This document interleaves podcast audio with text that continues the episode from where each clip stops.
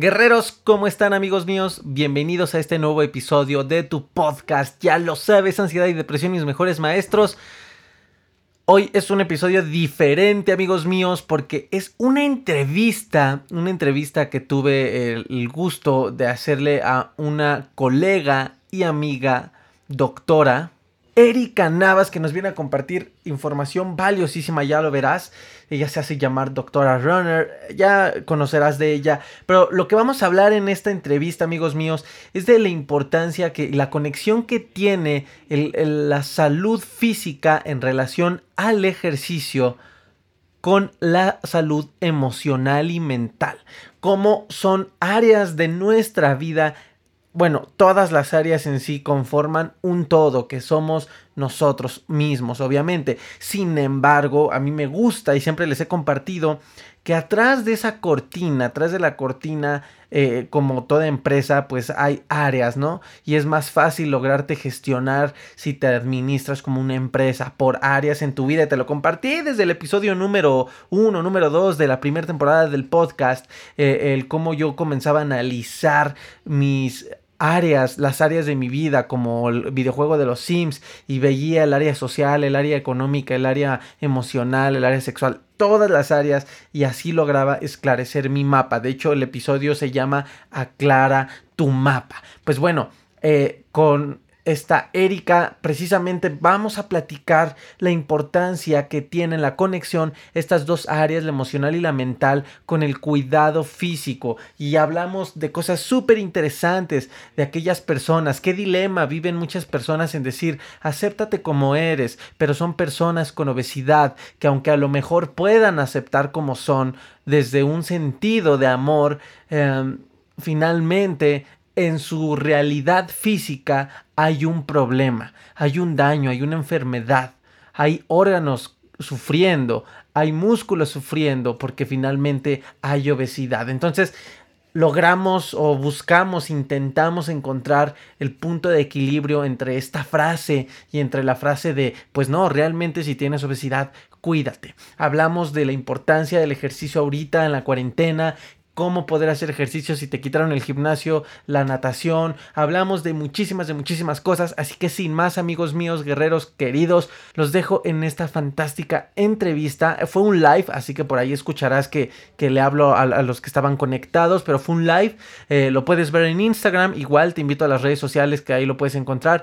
en Instagram arroba aronipac y latina P-A-C, y en Facebook arroba aronipac AD. Igual ya puedes seguir el contenido, este y otro contenido en YouTube, amigos míos. Eh, apenas va empezando, realmente me tardé en abrir el canal porque en sí yo soy podcaster, pero no importa, ahí está el contenido disponible para ti. Está como el nombre del podcast, Ansiedad y Depresión, mis mejores maestros. Sin más, amigos míos, los dejo y quédense súper atentos.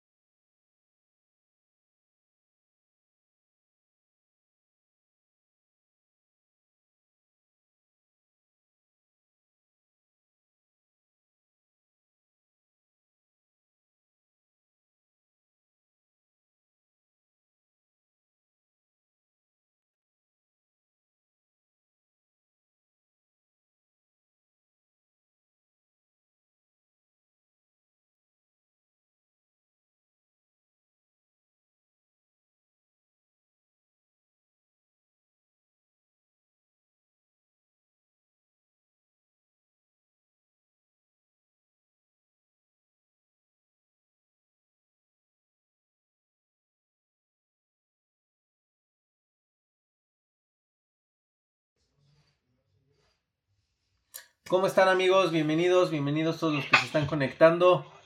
Hola amiga, ¿cómo estás? Amigo hermoso, ¿cómo estás tú? Yo fantástico, fantástico de tenerte aquí con nosotros, oye. De verdad, muchísimas gracias por la invitación. Este, estoy súper contenta que se logró por fin este encuentro virtual, pero se, se logró. Eh, de verdad que, bueno, eh, las cosas pasan en el momento preciso y en el instante correcto, de verdad. Estoy súper contenta de poder conectarme con Aarón una persona que significa muchísimo para mí, porque Aaron es una persona quien eh, me ayudó en un momento de crisis muy importante en mi vida y gracias a él logré alcanzar metas muy importantes el año pasado. Aquí está la meta, la, la prueba física de eso. Eh, sí, ya, vamos a conversar, seguro vamos a conversar de eso, ese tema va a salir. Y gracias a que lo encontré casualmente en, en, Spotify, buscando algo que me pudiera ayudar en ese momento, él apareció como un ángel y desde allí pues eh, su podcast, soy fan digo, número uno, número uno plus asterisco de, de, todos sus podcasts. Ah, muchas gracias amiga, es un placer tenerte aquí, de verdad, gracias por tu... No sabía lo de las medallas, qué padrísimo, qué padrísimo. Pues amiga, bueno, volviendo al tema, gracias, de verdad es, es, muy bonito, muy grato escuchar esto. Yo estoy feliz nuevamente, como dices, se concretó de manera virtual pero no importa, lo importante es el mensaje que podemos compartir. Hay que estar compartiendo ahorita mucho contenido de valor porque la gente lo está necesitando, entonces la verdad es muy indispensable. Y fíjate, fíjate amiga que precisamente estaba haciendo ejercicio, hoy no, los domingos descanso de ejercicio, pero ayer estaba haciendo ejercicio y estaba disfrutando y sintiendo los beneficios de, eh, del mismo ejercicio y me escribió una persona que me decía que ella está acostumbrada a hacer ejercicio en gimnasio y a correr precisamente. Porque me preguntó qué estaba haciendo y le, dijo, y le digo ejercicio en mi casa y me dice, ¿qué crees? Yo ya no estoy haciendo ejercicio porque no me gusta hacer ejercicio en mi casa, porque yo soy puro gym y yo soy puro correr. Pero entonces ahí me empezó a entrar como una pelea de, oye, a ver, espérame, ¿Qué, tan benéfico es si ya eres alguien que está haciendo ejercicio, dejar de hacer y si no haces ejercicio, pues no hacer, ¿no? Y más en estos tiempos de cuarentena. Pero me gustaría que nos platicaras un poco de ti a todos los que, a los que no saben bien a qué te dedicas, amiga mía. Platícales de tu podcast, platícanos quién eres. Bueno, de tu comunidad, evidentemente hay gente de mi comunidad que se está, se está conectando, pero de tu comunidad, bueno, muchísimas gracias por verme. Eh, yo me llamo Erika Navas, yo soy venezolana.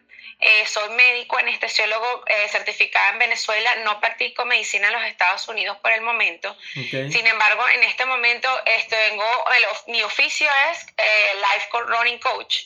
Desde hace aproximadamente casi tres años me estoy empezando a dedicar a esto, formándome en esto ya que, bueno, encontré la necesidad de, así como otras personas, o sea, así como yo, había muchísimas personas que necesitaban a alguien que los llevara de la mano en a iniciarse correctamente en el mundo del running. La historia mía, bueno, es súper eh, eh, es súper interesante, hay, hay muchos videos y, y, hay un capítulo del podcast eh, que, con el que inicio el podcast que se llama Un maratón que cambió mi vida. Todo empezó con una meta de correr un maratón hace varios años y bueno, de eso me encausó a terminar en, correrlo y luego de correrlo pues ocurrieron otra serie de cosas que se las contaré más adelante, eh, que me llevaron a formarme como Life Coach Practitioner en los Estados Unidos. Y luego de eso decidí eh, combinar eh, todo lo que sé y todas mis experiencias de vida en lo que hoy se llama doctora Runner y el método, la metodología que yo utilizo que se llama Running Mind. Porque bueno, porque hay una forma de ver el running yo veo el running diferente a lo que muchos atletas lo ven. Yo soy una atleta no competitiva, eso sí quiero aclarar, aunque me uno se vuelve un poco competitivo, sin embargo siempre mi esencia ha sido ser una atleta no competitiva por el tema de que yo defiendo la salud y el bienestar de las personas. Claro. Y eh, creo que los beneficios que tiene el deporte, bueno, de lo que vamos a hablar hoy justamente, para la parte de salud, de la parte emocional, es impresionante, que es lo que me ha ayudado a mí una y otra vez cuando he tenido, porque como todo es normal, nosotros tenemos días malos garantizados, pero esos días en donde es, donde tenemos que poner a prueba nuestras herramientas para poder seguir adelante y poder ver y disfrutar mucho mejor los buenos días, por supuesto. Entonces, bueno, eh, básicamente ese resumen de cómo yo me, me, me convertí en doctora runner Así me llama mucha gente y ahora, bueno, mucha gente me llama la mujer del 3%, que también hablaremos de eso más adelante. Ok, está increíble. Yo ya, ya me he puesto a escuchar tu podcast, la verdad te digo, me, me gustó muchísimo, hay información muy interesante y, precisamente el vínculo nos llamó mucho la atención desde antes eh, hacer este live y posterior sé que haremos más. Porque finalmente, amigos, bueno, veo mi comunidad, pero también veo la tuya. Eh, en resumen, ¿a qué también a qué me dedico para que tu comunidad lo sepa? Este, yo vendo tamales los. No, no es cierto, no es cierto. No, no, no, no es cierto. Este, yo igual tengo un podcast y bueno, en resumen, simplemente comparto lo que fue mi experiencia con enfrentarme a la ansiedad, a la ansiedad patológica, como le llaman clínicamente. Fueron cuatro años los más fuertes, en sí fueron como seis, pero fueron como, yo, yo hablo solo de cuatro porque es donde llegó el mayor aprendizaje a mi vida.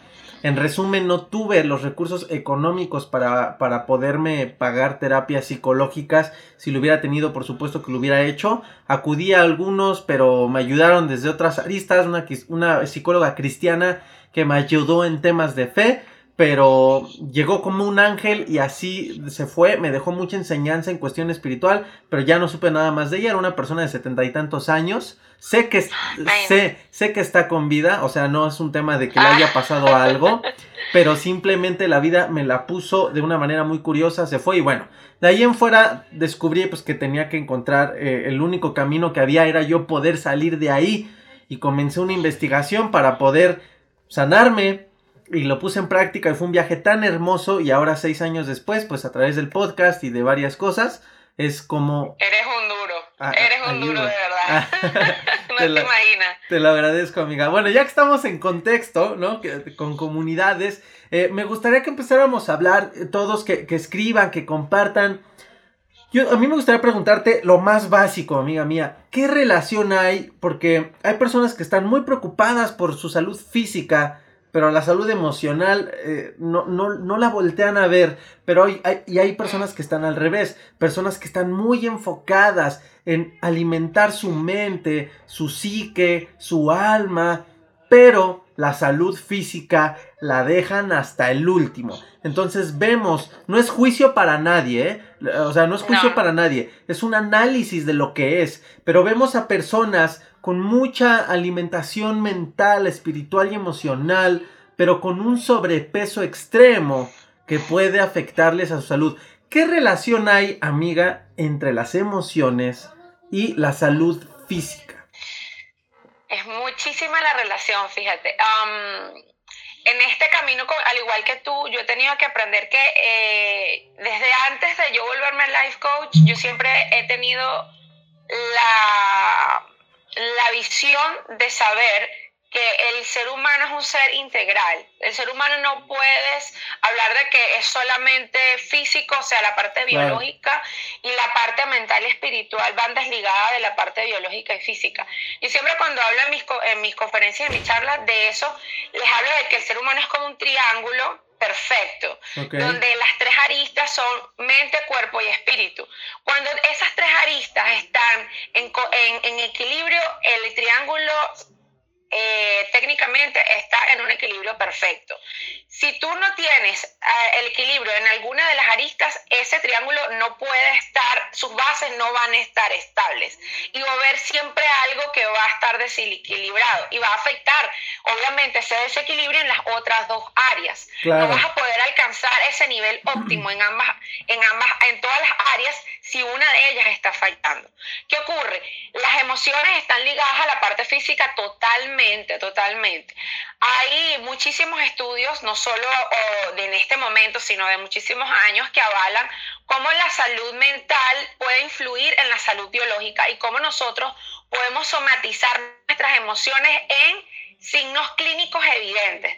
Una de las cosas que, que más frecuente que actualmente se ve y se ve con mucha más frecuencia es tanto el, el, estrés emocional y la ansiedad y la depresión, como biológicamente eso puede afectar a la persona, como físicamente tú lo puedes ver. Eso lo puede ver la persona, lo puede ver al espejo y lo pueden ver los que están afuera. No necesariamente tú puedes ver una persona que esté, o sea, una persona que esté obesa en un contexto, yo no estoy en contra de la sobrepeso y la obesidad en lo absoluto, porque cada cosa tiene una causa por la cual están como están. Sí, claro. Y que son perfectamente capaces de hacer muchas cosas. Sin embargo, hay que hurgar más profundamente en cuál es la causa que la persona la está llevando a tener sobrepeso. Pueden ser causas biológicas, porque las hay, hay algunas patologías médicas bien descritas que tienen pruebas de laboratorio y se pueden diagnosticar que pueden ocasionar la obesidad, pero también hay patologías psicológicas y psiquiátricas que ocasionan obesidad per se, como es la depresión, la ansiedad, el estrés. También problemas de tiroides, todo este tipo de cosas, ¿no? Esas son, son patologías netamente eh, eh, físicas, pero fíjate que los problemas de tiroides y los problemas hormonales pueden desencadenar trastornos emocionales y trastornos psicológicos también. O sea, tú no puedes desligar no hay forma de desligar, porque el sistema neuro, neuromoral está compuesto tanto de las hormonas, que es la parte física, la parte de conducción nerviosa y de todos los neurotransmisores, y eso a su vez está involucrado con las emociones. Entonces, si tú lo pones en un contexto de punto de vista solamente pragmático, donde no haya nada espiritual, tú puedes darte cuenta de que todo está igualmente interconectado. Si nos vamos a la parte espiritual, obviamente sí, hay algo más allá que nosotros no podemos describir o palpar o podemos, um, eh, ¿cómo se llama?, demostrar, pero sí existe y la gente puede llamarlo como quiera. Lo puede llamar espíritu, lo puede llamar energía, lo puede llamar alma, pero hay algo que, que el, ser humano tiene que lo distingue de los animales, que no es solamente la homo sapiense, es el espíritu, el alma o las energías, como la gente lo quiera llamar, porque la creencia es la misma.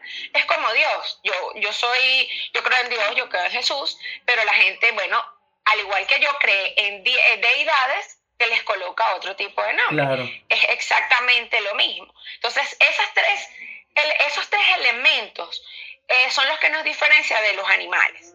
Y cuando alguno de esos elementos no está en equilibrio, los demás elementos del ser humano no pueden estarlo. Entonces pueden haber manifestaciones que nos pueden hablar de que eso está ocurriendo, como les estábamos diciendo. Entonces, la gente se niega a pensar de que, bueno, por lo menos las personas que son más creyentes y las personas que son más eh, de fe, más fuertes de fe. Yo soy una persona de fe, yo me volví, yo me volví una persona de fe cuando estudié medicina, fíjate. Porque uno ve, uno ve tantas cosas en la carrera que tú dices, tiene que haber un ser superior. Tiene que haber una energía, un algo superior a ti que tú no puedes controlar. Completamente. porque tú, por, porque por porque tú hagas todos los protocolos que dicen la literatura, porque todos los protocolos que te dicen te dicen que los resultados deberían ser de, de, una forma y no lo son, es porque realmente tú no tienes el control absoluto de todas las situaciones. Entonces ahí es donde tú te das cuenta que ahí existe algo más que es superior a ti y que tú tienes que entender y aceptar de que existe, ¿no? Entonces, bueno, eh, eh, eh, es importante que la gente entienda eso eh, con el pasar de los años, yo me di cuenta de que sí, que tengo que, tengo que, eh, que, tengo que aprender a entender ese equilibrio que yo debo encontrar y que aprendí también que eh, cada vez que hay situaciones las cuales nos ponen a prueba de cómo mantener ese equilibrio. Y es cuando nosotros debemos utilizar las herramientas que tenemos claro. o que nos brinda o que nos llegan porque no las buscas, ellas te llegan, pero lo importante es que tus ojos estén bien abiertos y tus oídos bien despiertos para escuchar el mensaje, que fue lo que me ocurrió contigo. Ah, oye, ay, qué bonito, gracias.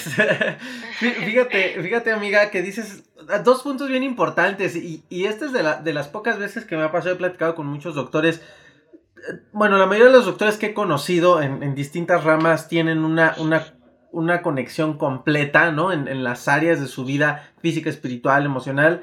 Eh, sí he conocido algunos eh, doctores muy científicos que por supuesto eh, niegan como estas otras áreas, ¿no? O, simplemente no son muy, no les da mucho interés meterse ahí. Pero es muy curioso lo que mencionas, o sea, gracias, casi casi es como gracias a la ciencia, yo me volví una persona de fe. Y, creo que esa es una gran lección, lo, lo, que dices, porque hay personas que están esperando un, un mensaje divino para, para tener fe, ¿no? Cuando realmente la fe la puedes encontrar en cualquier situación de tu vida. O sea, y, es muy curioso, de la ciencia me volví una persona de fe, o sea, cualquier, cualquier persona de ciencia que sea así súper de ciencia, se reiría quizá de eso, porque hay personas, te digo, muy científicas, ¿no? Pero es una lección muy bonita, amigos, de que eh, la fe no tiene que ver con la iglesia, precisamente, O, no tiene que ver con dar diezmo los domingos, sino finalmente es llevar una vida espiritual. Ahora, mencionas otro punto que, creo que es lo que estamos viviendo ahorita, ¿no? Dices, muchas personas se niegan a creer que, que, existen otras áreas. O a lo mejor no es que se nieguen, es que no le dan la importancia. Pero fíjense, fíjense qué curioso todos los que nos están viendo. ¿Qué vino? Digo, el COVID vino a mover muchas cosas, casi todos. Es, un hito de la humanidad. Sin embargo, hablando en, tema de la cuarentena, de, de estar aquí nosotros resguardados, vino a mover mucho internamente en las personas. Y cuando te detienen el ritmo, yo le digo el ritmo histérico, es decir, eh, nuestra mente histérica que está acostumbrada a todo, en otro live le decía que un amigo me escribe, extraño el tráfico, o sea, extraño el pi, pi, pi, ah, ¿no? Lo extraño, ¿no? El desastre, la gente extraña el desastre. Tú sabes que eso me pasó mucho cuando me, cuando me vine a vivir a Estados Unidos. Yo extrañaba el caos de Caracas. Caracas era una ciudad de caos en el 2016 terrible. El tráfico oh. te podía dejar estancado en 3, 4 horas estacionado en la autopista para yo para un recorrido que podría durar 35 minutos en promedio, sin tráfico. Era impresionante. Y la gente, yo veía que, yo sentía que yo necesitaba de ese, de ese, de ese desastre que el que yo vivía y después me di cuenta que no que no lo necesitaba porque me distraje tanto en otras cosas que fue desapareciendo ese, ese, ese, deseo, esa necesidad. Esa necesidad. Esa necesidad. Claro, es que, es que ah, es, es muy curioso, amigos, pero cuando uno empieza a hacer unas introspectivas profundas, te das cuenta que comienzas a generar, a generar una identidad falsa de muchos elementos que que a veces suele ser, bueno, ya internamente uno se da cuenta que es, absurdo, ¿no? A veces de qué cosas absorbes identidad y por eso existen las dependencias. Bueno, nos podemos poner bien profundos, ¿no? Pero para no, para no desviarnos, me gustaría leer, nos escribe eh, a, a, Martes de Valientes aquí en Instagram, pregunta ella, ¿cómo puedo comenzar a tener ese equilibrio entre estas áreas, ¿no? Dice Lara Nayeli, hay ocasiones en que la sociedad ve a alguien gordito y solamente te dice, ámate como eres. Ah, bueno, fíjate, es un comentario muy interesante, ¿no? Muy interesante, sí es, fíjate. Yo, yo paso mucho tiempo diciéndome, eh, yo me quiero como soy, a mí me tienen que creer como yo soy. Yo pesaba, yo tenía aproximadamente cuando empezó mi cambio de vida real de, de sedentarismo y, y mal cuidado de mí misma a lo que soy hoy en día. Yo he pasado, yo toda mi vida he tenido, el que me ve ahorita dice, ay, yo no creo eso. Yo he tenido fluctuaciones con el peso y problemas de salud incontables. O sea, no han sido graves, no voy a ser honesta, pero para ser un promotor de la salud no era el ejemplo más... El ideal. El mejor ejemplo de, de tener una salud integral.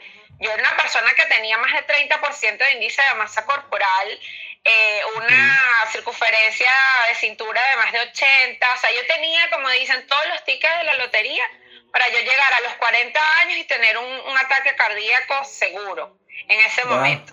Eh, sí, sí.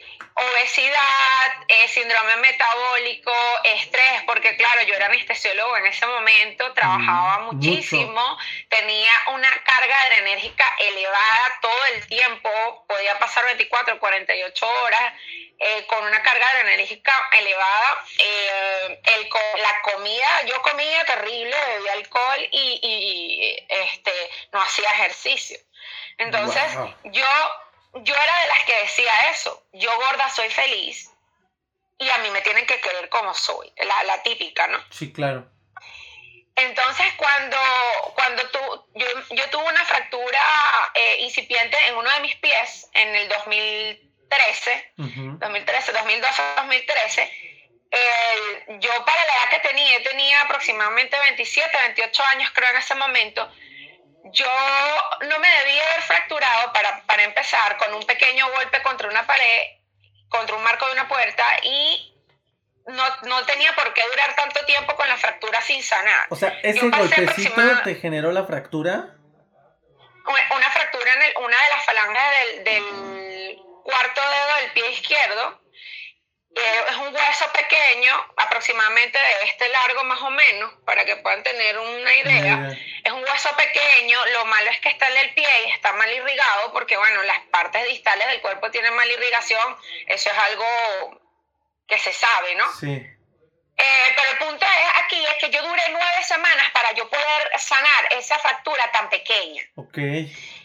Y entonces, claro, evidentemente lo primero que empiezas a pensar son patologías graves. Fuertes, claro. Que, fuertes, desde osteoporosis temprana hasta problemas este, inmunológicos y eh, problemas de tipo neoplásico, ¿no? O sea, tú empiezas a pensar ese tipo de cosas como médico. Evidentemente, bueno, mi traumatólogo me dijo, mira, si tú ya tenía la, la sexta semana de reposo, me dijo, si tú de aquí a la novena semana tú no te mejoras, yo te tengo que colocar una inmovilización quirúrgica, o sea, un alambre para poder sanar tu pie porque tienes que volver a trabajar. Yo estaba en plena residencia de posgrado y tenía que regresar al hospital como fuera porque si no me iban a poner a repetir el año. Y yo no quería eso, iba a ser un año más de residencia, entonces no quería. Y en ese tiempo, bueno, alimentación, la, empecé a cambiar mi alimentación, empecé a comer este colágeno, tomar colágeno, hacer ejercicio de yoga, no sé qué, lo que pudiera con mi pie fracturado, obviamente. Eh, me hicieron terapias con infrared, o sea, un montón de cosas para yo poder lograr que ese pie sanara rápido, sin necesidad de operarme, porque yo no me quería operar. Operarse implicaba más problemas. Entonces, bueno, afortunadamente en el siguiente chequeo el doctor me dice, epa, pero la fractura no estaba completamente sana por, porque el hueso tiene dos capas, la parte externa y la parte interna. La parte externa fue la que se acomodó rápido, pero la parte interna, ¿no? estaba todavía bien. Pero con eso yo podía trabajar sin peligro de que me fuera a hacer daño. Y el doctor me dijo, bueno, igual hay que seguirte estudiando porque eh, evidentemente algo está pasando el punto de vista metabólico, que tú no estás absorbiendo calcio, tus niveles de vitamina D3 están, de vitamina D están bajos, o sea, un montón de cosas, ¿no?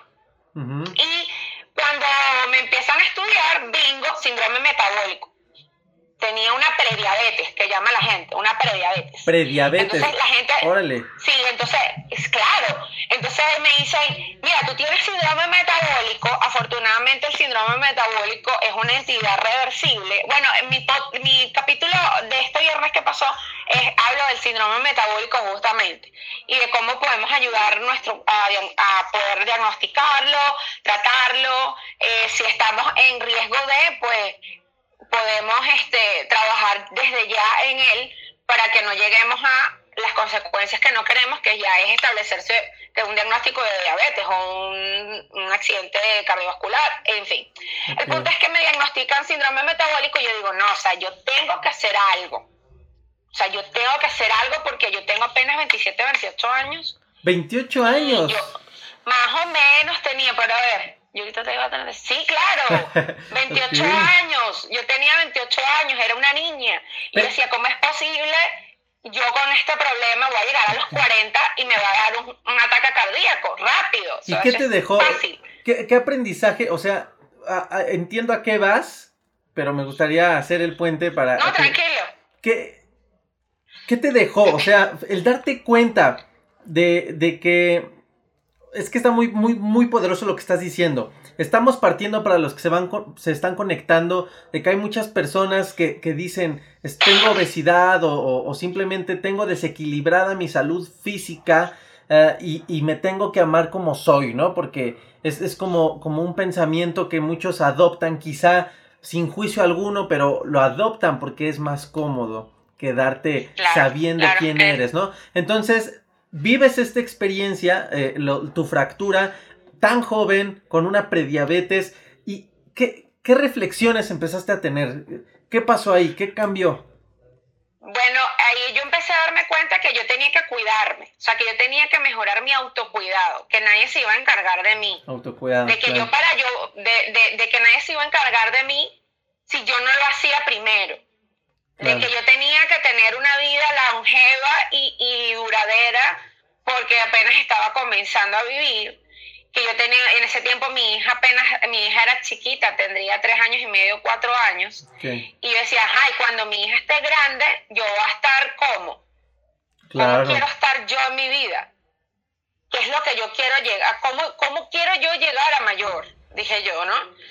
Y me ayudó muchísimo de que me conectaba, me conecté, me empecé a conectar con temas de salud, de otro tipo de salud, ¿no? De, no de tanto de, de, de medicina tradicional como eh, tratamientos tradicionales como insulina, eh, ese tipo de tratamientos, pero yo dije, no, yo no voy a llegar ahí todavía, yo tengo que hacer algo primero para ver si con esto me funciona. Entonces yo digo, bueno, vamos a empezar por lo básico y empecé a leer sobre nutrición, sobre ejercicios, y de lo yo empecé a aprender de lo importante que es el autocuidado. La gente decía, no, pero eso es lo que llaman este autoayuda. Autoayuda. La gente mucho autoayuda, que la gente le tiene como adversión ya la autoayuda. Bueno, pero es que si tú no te ayudas, claro. nadie te va a ayudar. Fíjate, yo cuando, estaba en la ansiedad, en, en, en, la punta de mi ansiedad, este, me acuerdo que pues, ya estaba yo con mi investigación de cómo me saco de aquí, ¿no? Y leía, eh, empezaba a leer libros de autoayuda. Me acuerdo mucho que amigos, sobre todo, me veían con mis libros y me decían, ay, tus libros de señora de 40 años, dejada, ¿no? Y, yo decía así de, espérame, este, tranquilo, o sea, porque no sea Harry Potter, no quiere decir que, sea algo malo. Pero ah, e, es lamentable, porque finalmente a veces, y vuelvo a lo mismo, es algo que le digo mucho a la comunidad, a, los guerreros, ya ves que digo guerreros, ¿no? Eh, sí. Estamos tan programados porque así nos ha acostumbrado eh, el mercado, por así decirlo, en querer esperar como píldoras super mágicas, ¿no? O, herramientas que vengan de Marte, de Júpiter, cuando a veces las soluciones empiezan a presentarse de manera simples, a través de una experiencia, como fue tu caso, un despertar, o a través de, como dices, empezaste a investigar, ¿no? De, de libros, simplemente, de información. ¿Qué, qué, qué más hiciste? Como, como, como, buena persona de ciencia en ese momento, yo decía, bueno, en algún libro tiene que salir algo que yo pueda hacer y empecé a buscar información. En ese momento estaba comenzando lo del auge del, del del, del, Instagram también y del fitness, entre comillas. Yo digo entre comillas porque la gente utiliza muy mal el término fitness para que sepan. ¿no? fitness es salud integral. Paréntesis. vamos a hacer un inciso aquí porque fitness, fit como tal, es salud integral. No es estar con músculos ni tener cuadritos en el abdomen ni nada de eso. Fitness es salud integral. Eso yo no lo sabía. Eso es lo que significa la palabra fitness. Tú metes fitness en Google y en Wikipedia, para que tú, los que se burlan de Wikipedia, sale el origen de la palabra fitness, el origen griego de la palabra fitness, de dónde viene, cómo está compuesta, y ustedes se van a dar cuenta que está muy mal utilizada. Y así muchísimas más cosas que se están usando ahorita que están mal utilizadas. Pero el punto es que cuando yo empecé a investigar y a leer cosas y me di cuenta de que si yo no me hacía, yo no hacía algo por mí, nadie lo iba a hacer por mí. Claro. Y en eso, y en ese transitar me arrastré a mi mejor amiga, porque mi mejor amiga era más difícil que yo, porque ella no había sufrido de nada de eso. Y ella era de las que me acompañaba a donde yo hacía bootcamp y me miraba pero no hacía nada. no le entraba. ni lo que yo comía, ni no le entraba. Y ella era de los que decía, yo gordita soy feliz y a mí me quieren como yo soy. Yo no tengo problema con eso. Y yo me quiero así como soy y ta, ta, ta, ta. O sea, era más difícil la cosa. Bueno, pasó el tiempo y logré arrastrarla a los bootcamp. Y empezó a hacer bootcamp ella. Y empezó a comer diferente también. Y nos dimos cuenta las dos, con esos cambios de alimentación, que no solo era el peso lo que cambió en nosotras, sino que nuestro sistema digestivo empezó a mejorar, nuestro nivel de energía empezó a cambiar, nuestro cabello empezó a, a ser diferente, la piel empezó a cambiar inclusive nuestro estado de humor comenzó a cambiar. Entonces ahí experiencialmente nos empezamos a dar cuenta las dos que eso que estábamos haciendo nos estaba haciendo mejorar nuestro estado de ánimo y a su vez nuestro estado fisiológico que teníamos en ese momento. Entonces ya nos empezamos a dar cuenta de que, oye, no nada más, eh, el, no nada más el cuerpo cambia, no nada más me pongo flaca, sino que también estoy de mejor humor, mis ciclos menstruales mejoran, ya no tengo problemas de, dolor en la, en la menstruación, ya, ya, ya este, mi piel cambia, el acné se me quita, el cabello me crece más rápido, ¿sabes? Empezaron esos pequeños detalles que nosotras nos empezamos a dar cuenta, una miraba a la otra, obviamente, porque uno a veces no se puede ver, y la gente y la gente luego en el hospital lo empezó a notar también. Y empezó a preguntar que qué estábamos haciendo, que qué estábamos tomando, que qué, tratamiento nos estábamos haciendo. Sí, lo que te digo, ¿qué, qué, producto de Marte te estás tomando? ¿no? Y, y, les empezamos a, decir, mira, yo, yo estoy comiendo así, y se burlaban, se burlaban. Ahí vienen las doctoras, la cifrina, las doctoras, la, la florecita, porque eh, todo fit y no sé qué, mm. y el cuento y para allá. Nuestras panquecas de harina de almendra, nuestro shake de proteína, nuestra fruta, nuestro yogur, empezamos a cocinar. Entonces, claro, yo más que ella, yo empecé a publicar lo que yo hacía en mi cuenta de Instagram. Tú ves mi cuenta de Instagram, la parte más vieja, densa de la cuenta, porque esa es la cuenta que yo tengo desde, los, desde que yo no era influencer ni nada de eso, desde hace muchísimos años. Y ahí tú empiezas a ver las panquecas, la, la comida, los ejercicios. Yo hacía ejercicio en quirófano cuando yo no iba al, no podía ir al gimnasio, eh, la cantidad de agua, las cosas que yo le decía a la gente. Entonces, fue una evolución, fue una evolución que luego pues estando acá cuando yo me mudo, eso como que yo me pierdo. Sí, claro. claro, es que como les, di, como les dije en un principio, los días malos están garantizados. Yo siempre se lo digo a mis clientes, los días malos están garantizados. La gente dirá, ay, pero ¿por qué? Sí, pero lo bueno de lo malo, fíjate, es que cuando tú aprendes a tener herramientas y esos días malos están, pasan más rápido. Claro. Y los disfrutas en y los disfrutas porque aprendes a otra cosa. Y tú dices, ajá, me pasó esto, pero yo voy a usar esto, yo voy a usar esto, yo voy a hacer esto, yo voy a hacer lo otro. Entonces ya tú vas, ya dejan de ser malos, dejan de ser malos porque tú dices, bueno, que empiezas a pensar de forma más analítica. ¿Qué me está dejando esto o qué estoy aprendiendo de esto? Y vas evolucionando poco a poco. Y cuando llegan los buenos, los disfrutas como que si fuera el último. sí, claro. Lo disfrutas muchísimo. Oye. Y bueno, cuando yo me mudo es otra etapa, ¿no? Pasó otras cosas, ¿no? Pero, pero ahí, ahí íbamos, ya íbamos encaminados a lo que hoy en día soy. Ok. Oye, no, pues toda una historia, todo un camino. Ponen, ponen que si puedes bajar un poquito tu cámara.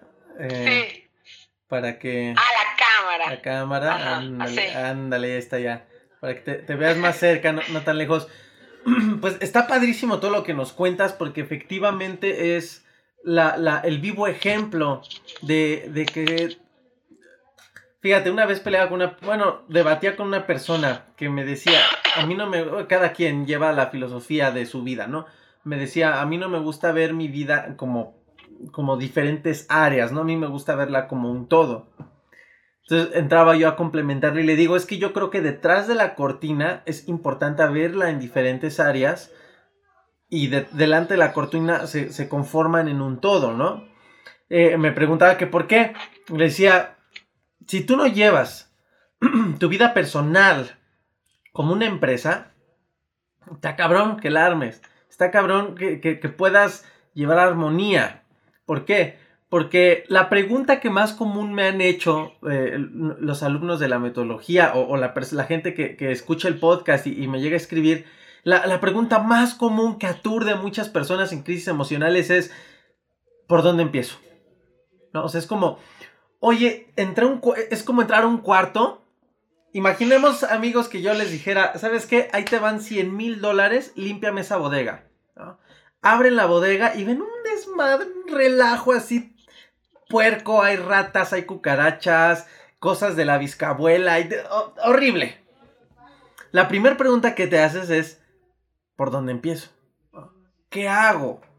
Entonces, eh, creo que es, un punto que, autosabotea a muchas personas, ¿no? Que finalmente el hecho de decir, bueno, híjole, ¿dónde está la mejor estrategia? ¿En dónde está el mejor producto? ¿Dónde está el robot que limpia todo solo? Ah, ¿no? Y, mientras están preguntando todo esto, no pasa nada. algo que me encanta de, tu experiencia, que te agradezco que, nos estás compartiendo, eh, que coincide mucho con la de muchos seguramente que nos están viendo eh, eh, y conecto contigo, es que si se dan cuenta jamás nos dijo que, que te estuviste preguntando los cómo simplemente fluiste con las mismas situaciones, con los mismos caminos que se iban presentando en tu vida e ibas reaccionando. Ahora, ¿a qué voy? Mencionaste una parte bien importante. Ah, por eso te aplaudí y dije, sí, sí, sí. Tener herramientas. Creo que es una de las claves más importantes. Tener herramientas para qué? Para poder gestionar las áreas de tu vida que hay dentro de ese todo. Es claro, yo, o yo coincido con mi amigo que, decía, es que son, eh, conforma un todo, sí, pero dentro hay áreas, ¿no? Y, volvemos a la raíz del tema de este live, que es el hecho de decir, así como, bueno, ahorita es que me vienen tantas cosas a la mente que quiero decir todo al mismo tiempo, ¿no? Pero... Así como, ¿por qué creen que mis episodios no, no los logro hacer de media hora, amiga? Te lo juro que digo media hora, media es que, no. Es que, mira, yo te voy a decir algo, yo te voy a decir algo. Mira, cuando el contenido es muy bueno, te lo digo sinceramente porque yo trato de hacer, yo trato de planificar mis contenidos máximo de 35 minutos, a veces me han durado 40 y digo, la gente se va a cansar y no me va a escuchar completo. El contenido cuando la persona se conecta con el contenido puede ser un live o un Instagram o un podcast de una hora y media. Yo he escuchado podcasts de hora y media, casi dos horas, de un episodio un episodio. ¿Qué sucede? Cuando tú te conectas con el contenido y va directo a lo que tú necesitas escuchar, por eso que te dije, cuando tú tienes los ojos bien abiertos y los oídos bien atentos, cuando eso ocurre, lamentablemente nuestro mensaje o el tuyo o el mío no conecta con todas las personas. Y eso hay que ser, hay que aceptarlo y hay que ser muy claros en eso. Yo estoy siempre clara, cuando a veces me llegan personas que quieren mis servicios y no conectan conmigo, yo no, no fuerzo la barrera. O sea, la persona no conecta contigo, no conecta contigo. Cuando conecta es algo instantáneo que fluye instantáneo. Em, lo que tú estabas diciendo de las herramientas es que son las cosas que tú vas aprendiendo en el camino cuando ya llega el punto de tu trigger, como quien dice, tu trigger que te hace abrir ponerte los anteojos adecuados y escuchar atentamente lo que está ocurriendo. Y tú dices, ah, entonces tú empiezas a hacer retrospección. Y dices, ah, cuando yo me fracturé, por eso es que ahora he hecho el cuento desde la raíz, porque es que no es nada más desde que yo me formé como life coach, sino que yo ya yo sé de dónde venía, porque eso era un propósito que yo tenía, que no me lo puse yo misma, eso era algo que estaba destinado en cierta forma para mí. Hay gente que tiene algo destinado en su vida y nunca lo sabe. Sí. Llega viejito y no se da cuenta. Ah, hay una frase, hay una frase que me encanta que dice, hay, hay cementerios llenos de personas que nunca supieron para qué nacieron. O sea, imagínate. Qué triste. Y otros tenemos la dicha y la fortuna de que los encontramos nuestros propósitos más jóvenes o antes de morirnos. Claro. O sea, porque ambas, ambas situaciones, así tú tengas 70, 80 años y en ese momento tú encontraste tu propósito, ya tú ya tu misión en este mundo está cumplida.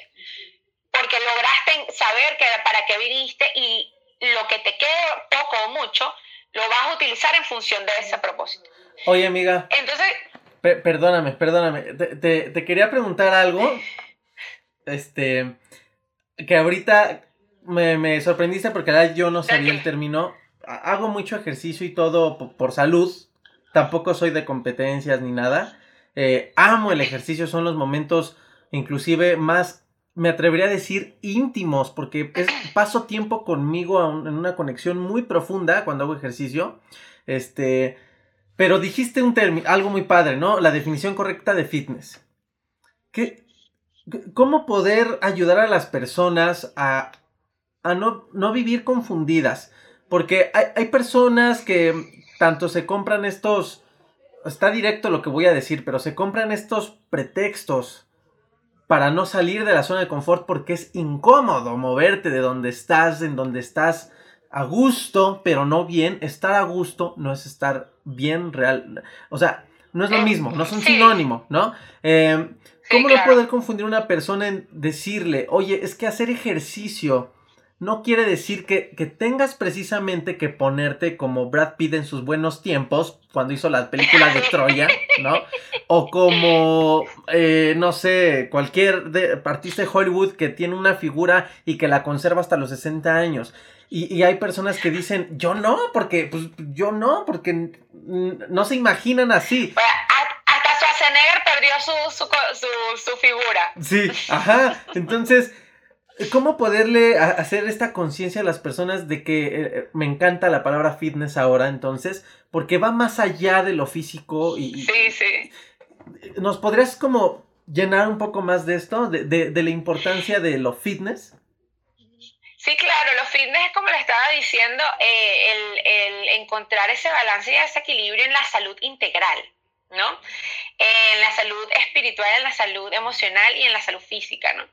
Eh, muchas personas a veces están físicamente saludables, pero no están emocionalmente saludables. Claro. ¿Por qué? Bueno, porque a lo mejor tienen un problema de vigorexia, por ejemplo.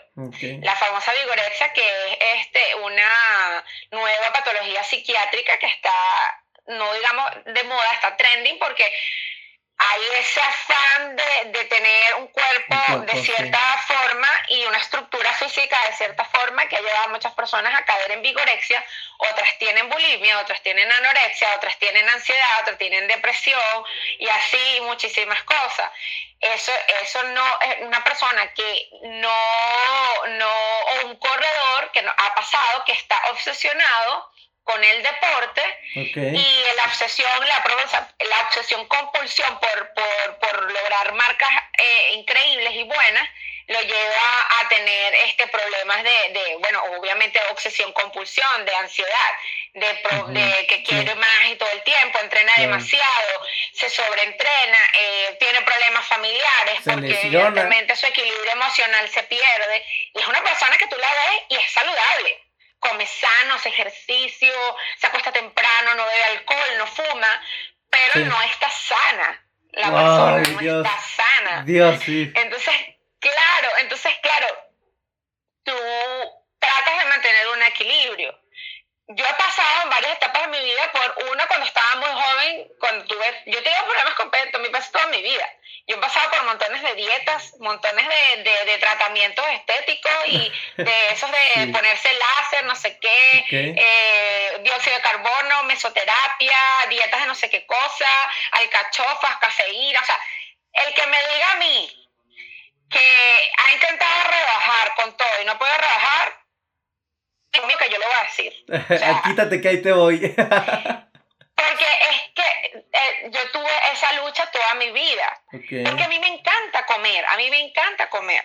¿A quién no le gusta comer? Entonces, claro, es lo que venimos hablando, todo un proceso que me llevó a un despertar de conciencia, de autocuidado, de autovaloración, que yo dije, bueno, yo tengo que estar en un equilibrio personal primero para yo poder empezar a tomar las riendas de mi vida. Y ese Sí. proceso vino poco a poco, no llega de golpe. Es como tú estás hablando del cuarto que está así, todo vuelto nada. Normalmente queda lo que yo hacía, poniendo el ejemplo que tú pusiste. Yo agarraba, miraba el cuarto, veía que estaba desordenado, yo cerraba la puerta otra vez. Oh, Es que es lo que, hace la- lo que hace mucha gente. Claro, sí, claro. Tú abres la puerta del, del depósito y ves un desastre y te asusta. Y dice, ¿por dónde le entro? Y es más cómodo cerrar la es- puerta. Es más fácil. Sí, claro. Cierras la puerta y te quedas afuera. ¿Y qué hiciste tú, amiga? ¿Qué hiciste tú para decir, yo me meto? Porque es, es, lo que yo te iba a decir, que bueno, yo dije, bueno, yo voy a esperar a que se dé la, el momento del, del, de la entrevista. Es la aceptación y la decisión.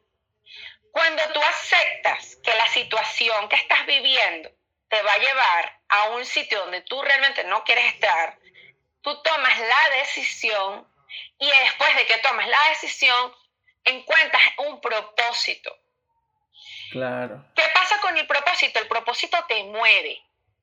En los días donde menos motivado estás, en donde estás que tiras la toalla y que puede que la tires ese día, pero al día siguiente te vuelves a parar y vuelves a seguir. Claro. ¿Entiendes? Entonces, tú tomas la decisión y aceptas tu situación. Entonces, cuando tú aceptas, tú te diagnosticas, tú te autoexaminas. Y, tú, y entonces ese autoexamen es entrarle al cuarto y empezar a mover las cosas que están en el cuarto para ver cuáles vas a votar y no las vas a necesitar y cuáles son las que vas a ordenar y las vas a poner en su lugar. Claro. Eso, eso es lo que yo, lo que a mí me tocó hacer, es decidir entrarle en la aceptación, bueno, está desordenado. Sí, claro. Ajá. Ya tú lo miras, ajá, está desordenado. Sí, dejar de pelear con ello. Lo arreglo. Claro, porque tú puedes tomar dos decisiones, o lo arreglo o no lo arreglo. Claro. Lo arreglas es que te metes adentro y, y empiezas, aunque sea a doblar una media.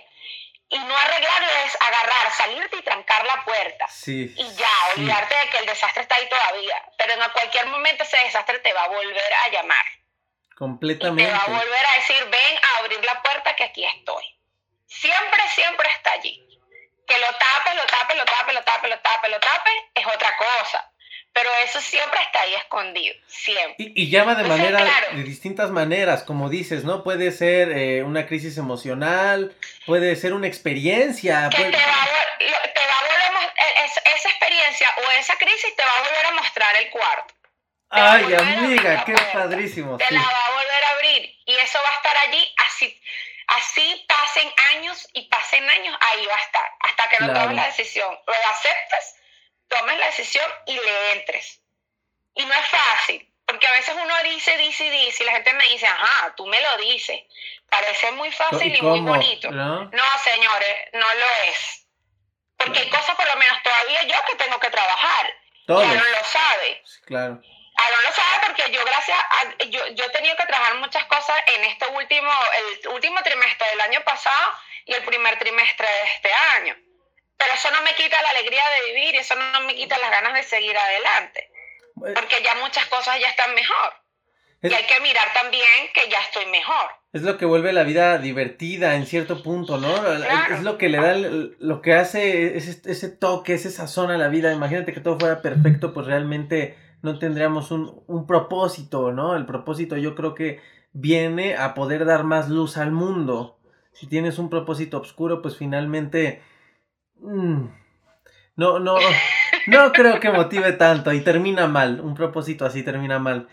Y a ver, entonces, tú, e, es que es muy padre, o sea, todo lo que nos compartes porque es muy congruente. La, o sea, el life es congruente en sí mismo, hasta la vinculación que estamos haciendo, porque finalmente eres una persona que se conectó a, su mundo, al área de su vida física, de su salud física, al mundo del ejercicio, a través de experiencias que te fueron llevando tus emociones, ¿no? O, esta otra área, que es el área del alma, de la salud mental. Entonces, si se dan cuenta, definitivamente cualquier crisis puede ser tu, tu mejor, tu mejor, tu mejor maestra.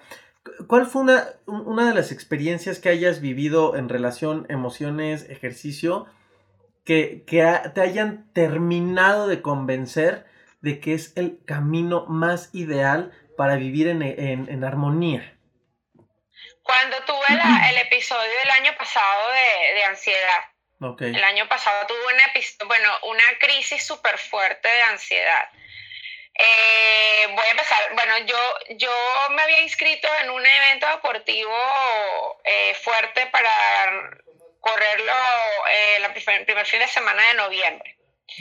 Eh, no resultó en lo absoluto como yo lo tenía pensado. Y fue uno de los, eh, en ese momento, ya no gracias a Dios, pero en ese momento había sido uno de los, de los planes de entrenamiento más fuertes que yo había tenido hasta ese momento. O sea, yo le había echado ganas, como dicen los mexicanos, yo le había puesto ganas a ese evento como nunca le había puesto en otros. Claro. Eh, y no salió como yo esperaba y eso me deprimió una barbaridad. O sea, eso era horroroso. Yo no quería volver a correr. De verdad. Yo dije, esto no es, yo no quería volver a correr. Okay. Yo no sabía, o sea, Claro, gracias a Dios todo fue rápido en el sentido de, de, las, de todo el proceso en el, de, de, cómo yo reestructurarme, ¿no? de cómo fue mi renacimiento. gracias a dos amigas mías que esa noche tuvimos una conversación muy intensa donde ellas me pusieron literal en el espejo y me, me pusieron a mirarme en el espejo y a, a decir lo que yo, lo que yo veía en, en, en mi espejo. O sea, me, me enfrentaron a mí misma. Qué padrísimo. Sí, eh, y claro, ya yo tenía otras herramientas desde el punto de vista emocional y espiritual que me dijeron, esa misma noche acepté la situación y dije, sí, pasó, pasó hoy, pero yo lo voy a volver a lograr, yo lo voy a volver a intentar. Y a la mañana siguiente yo me paré y yo dije, ok, ¿qué es lo que vamos a hacer? Qué es lo que, qué es lo que, qué es lo que tengo que hacer. Y agarré un papel y un lápiz y empecé a, a hacer mi plan de entrenamiento nuevamente. Dije, ¿cuánto tiempo me falta a mí para yo poder lograr con lo que yo venía entrenando o como yo estaba, las condiciones que yo tenía, lograr el objetivo? Eché papel y lápiz y empecé. Y no, te, y no, y no creas tú que no, no sentía dolor no sentía eh, tristeza, no sentía ganas de dejarlo todo y, es inevitable, de no seguir ¿eh? corriendo. ¿Ah? Es inevitable, dicen, el dolor es, inevitable. Así. No, y no era físico nada más, porque yo estaba cansada. Venía de un entrenamiento fuerte, decía.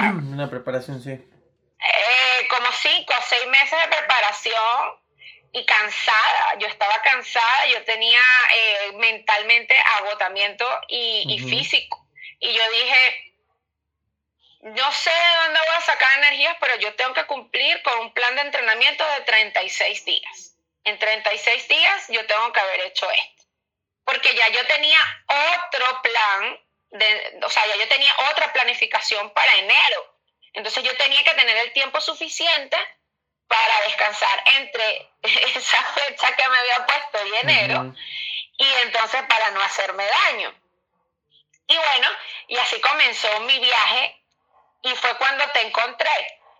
Eh, yo, el primer entrenamiento, yo decía, yo no voy a escuchar música, yo necesito escuchar algo que me dé, que, que, que me dé paz, que me dé tranquilidad. Claro. Eh, algo, o sea, yo, yo no sabía que yo necesitaba herramientas, fíjate. Yo lo que decía es que yo necesito algo en mi vida que me diga que yo puedo salir de esto, que esto no va a ser permanente. Entonces, claro, yo buscando, buscando, buscando, bueno, así como muchas cosas en mi vida conectadas, me llevó el, eh, o sea, el, el algoritmo, no sé, me, puso, me, puso tu podcast y escuché el primer episodio ese podcast me acompañó, claro, ya tú tenías una temporada, más o menos, yo tenía de adelantada, ¿no? Una temporada y media, yo creo. Sí. Y ese podcast me acompañó mis 36 días de entrenamiento y mi maratón completo. O sea, tantos episodios dieron para eso.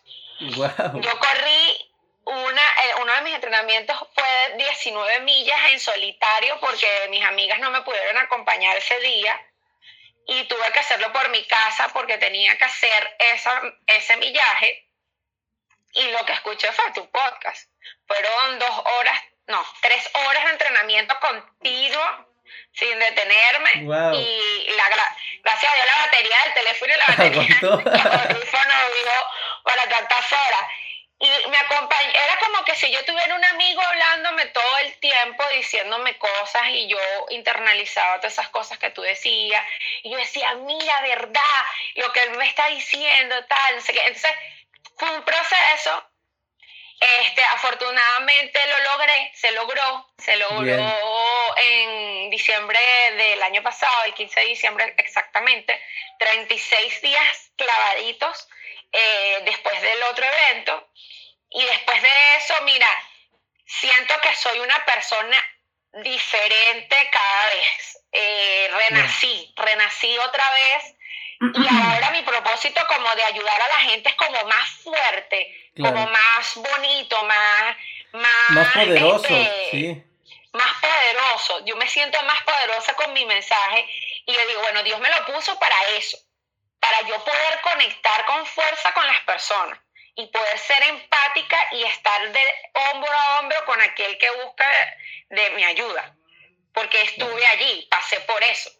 No hay nada más bueno que conocer a alguien y escuchar a alguien que te ayude que pasó por lo mismo. Completamente. Y que está en otro plano diferente. Por eso es que debe ser que, eh, por lo menos tanto tú como yo, nos conectamos en esta forma tan buena. Porque ambos pasamos por situaciones entre comillas, parecidas, pero con, no sé, con elementos diferentes, pero que al final de cuentas eh, llegaron a lo, a lo mismo. Llegamos a lo mismo de, ayudar a las personas a superar cosas, me, ¿no? Me gustaría que, nos compartieran los que nos están viendo, em, si gustan, qué tipo de experiencias están enfrentándose en este momento, si han logrado identificar que estas experiencias traen, todas lo, todas lo traen, pero a veces como dices, no lo vemos. ¿Qué, experiencias puede que estén pasando ahorita y han identificado que, qué enseñanza han identificado? Que, les ha traído, e inclusive el mismo hecho de, de, la cuarentena, de lo que estamos viviendo, es una experiencia mundial y está dejando un sinfín de enseñanzas para cientos de personas para la sociedad, para políticos, para el mercado, para todo. Me gustaría que nos compartieran para también hacer e, este, este dinamismo con los que nos están viendo. ¿Qué piensan o, dudas, preguntas que, que, tengan amigos con toda confianza? Aquí pregunta este su, su, su secato, suscato, ¿cómo, ¿cómo le diría eso? Su secato. Pues, ella, ella, es mi, de mi seguidora. Ah, este, no, bueno, ella llegó tarde después del cuento. Bueno, ¿qué me pasó? Bueno, que él tuve una, una hiponatremia severa durante un maratón. Y casi, bueno, yo creo que casi llamamos al 911. oye, oye, amiga, pero bueno, para, para no perder el ritmo mientras... Quedan 28 segundos, hemos logrado, hemos logrado eh, llegar al límite que te da Instagram. Amigos, detenemos, obviamente, y nos volvemos a conectar para continuar, ¿vale? No se vayan, reconéctense, ¿va? Reiniciamos.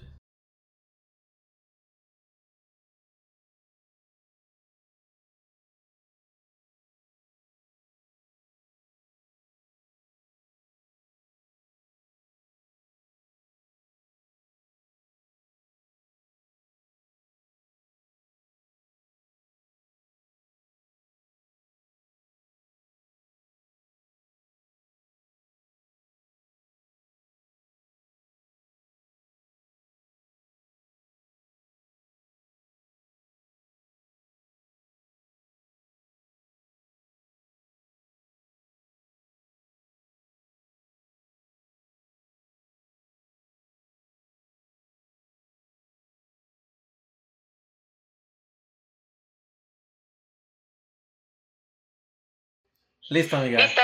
Regresamos después de estos cortes comerciales. Mira, yo, yo, yo, mira, así está la en esta conversa, que normalmente los lives terminan la hora del live y, y ya no me conecto, o sea, no nos conectamos más. Pero está súper chévere, está súper chévere. Este, Estábamos... lo, que, lo, que no, lo que nos trajo en un principio de lo de los ejercicios en la cuarentena y eso. Sí. Sabes que yo te iba a comentar. Hemos hablado muchísimas cosas, ¿no?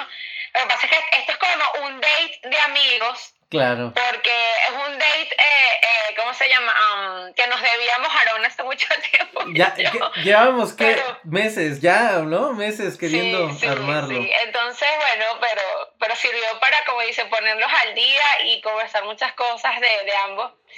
Y bueno, el, el- lo que le estábamos hablando de lo de la cuarentena, de la pausa obligada, de que todo lo que tenemos que, que analizar respecto a la cuarentena. Mire, eh, yo les voy a ser honesto, o sea, yo no estoy en contra de que la gente salga a hacer ejercicio a la calle, ¿no? Ok.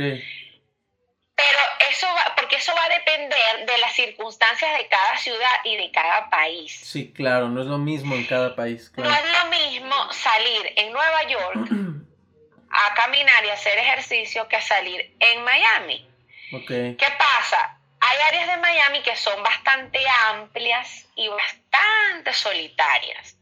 Y tú fácilmente puedes hacer tus entrenamientos sin hacer daño ni hacerte daño tú mismo.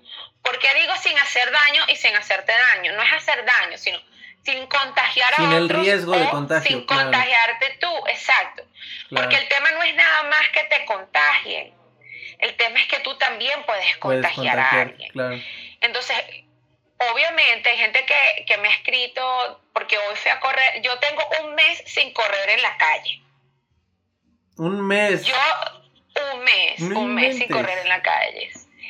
Al principio me pareció imposible, que cómo voy yo a, a hacer sin estar en la calle y correr en la calle. Bueno, Dios, Dios pone las cosas en donde debe. Yo tengo una ca- caminadora a mi acceso, y al principio yo he corrido mucho ahí. Yo corrido muchísimas veces ahí. Pero ah, justo que ponen la cuarentena, quiero correr es en la calle. Así es el ser humano. Así es el ser humano. Claro, así somos, sí. Siempre, así somos nosotros. Entonces, Sí. yo estuve una semana paralizada. Yo corrí esa semana cuando decretaron el, el, el shutdown en, Ujú. en Florida, un poquito más estricto. Eh, yo estuve una semana para. Yo corrí un martes y después no corrí, o sea, estaba aterrada. Yo no corría, no quería. Yo llegaba a la oficina y era un nervio, una cosa, que no me tocaran, que no me besaran, que no me abrazaran, que no me O miraran, sea, que no me hablara eh, nadie eh, entraste en tipo pánico. eh, pánico controlado, porque yo tenía mi pánico, pero yo no, no lo demostraba. O sea, a mí llegaban los clientes, me saludaban. Claro, ya había un distanciamiento social y era, pero mantenía mi distancia. ok. Y estaba como, como freeze, congelada. O sea, a mí, cuando yo me, me pasa eso, que yo me, me, el miedo a mí me paraliza. El miedo, normalmente. Eso no es de ahora, eso es de toda mi vida. Me paraliza, me da náuseas, eh, reflujo, o sea, es horrible. Y esa tos que tengo re- recurrente es de reflujo gastroesofágico Ok. porque, porque como eh, estoy muy nerviosa, en las mañanas cuando voy a salir a trabajar me pongo muy nerviosa, el tracto gastrointestinal comienza a, hacer- a, a producir ese tipo de cosas y produce irritación de la mucosa y bueno, una serie de eventos que terminan en una tos. Entonces justamente toso y la gente me ve feo. Entonces es un círculo vicioso. sí, Bueno, claro. pasa sí. esta semana, pasa esta semana y yo digo, yo tengo que hacer algo, yo no me puedo detener. Yo tengo un objetivo para noviembre Sí. y no lo han suspendido. Yo tengo otro evento deportivo en diciembre, en noviembre, este año nuevamente, y yo no me puedo paralizar, yo tengo que continuar. Y entonces agarré e imprimí una hojita, un big number con el nombre mío y todo eso, y lo pegué en la caminadora Ok. y dije, yo lo voy a hacer todos los días, me voy a parar la caminadora y voy a ver el big number y me voy a empezar a correr y una milla, y dos millas, y tres millas, y cuatro millas, hasta que yo empiece a entrenar. Bueno, ¿cuál fue mi sorpresa? Que el primer día corrí seis, y el segundo día siete, y así fui, y el otro día, o sea, y ya he hecho, ya he casi alcanzado mi distancia máxima de entrenamiento en caminadora. Oye, amiga, ponen. gente, Perdón que te interrumpa. Ponen aquí, No. Pone extraño correr también. Lo único que puedo hacer aquí es bailar y mantenerme activa. Y, y- y dijiste algo que le, seguramente le pasó a muchos que, que hacen ejercicio. Pues te quitan lo que más amas: nadar, el gimnasio, este, correr. ¿Cómo gestionaste eso? Digo, tienes en, en tu acceso la, la caminadora, Pero eso sirve de eso sirve de pretexto para ya no hacer. Pero exacto, pero si yo no tuviera la caminadora, pues en estos días yo estuve hablando con mi comunidad y les dije, mire, yo les coloqué un post y les dije, hay tres ejercicios que son bien, bien, bien intensos el punto de vista cardiovascular. Te escucho, ¿eh? se me acaba la pila, que te pueden, tranquilo, que te pueden mantener activo y, y, y, aeróbicamente eh, con un nivel aeróbico importante para que tú no pierdas ese nivel de entrenamiento. Yo le, yo le, mm, yo le aconsejé uno saltar cuerda Saltar cuerda, hay muchas formas de saltar la cuerda. Yo les recomiendo la forma básica. ¿Cómo saltamos la cuerda? Yo les recomiendo 30 minutos de saltar la cuerda. ¿30 minutos? Sí. ¿Y si tienen dolores de rodilla? Y van a sudar como puercos. Eso sí les puedo decir. ¿Qué pasa? Obviamente no estamos acostumbrados a saltar la cuerda 30 minutos continuos. Ah, poquito a poco saltan un minuto continuo, otro descansan, otro minuto, o sea, hasta que logres, en forma escalonada, hasta que logres completar 30 minutos sin detenerte. Ok, por intervalos, vaya. con intervalos y vas poco a poco progresando. Otro ejercicio que a mí me parece que, bueno, yo tengo una relación odio con él, pero es el mejor. Ajá. El mejor eh, son los burpees. Los burpees son intensos y son buenísimos porque mueves desde el pelo de aquí de la, de la cuerpo hasta el, de la última uña del dedo del pie. O sea, mueves todo el cuerpo. Hacer cinco burpees sin haber, sin tener acondicionamiento físico es matador. Matador. Lo haces de cinco en cinco.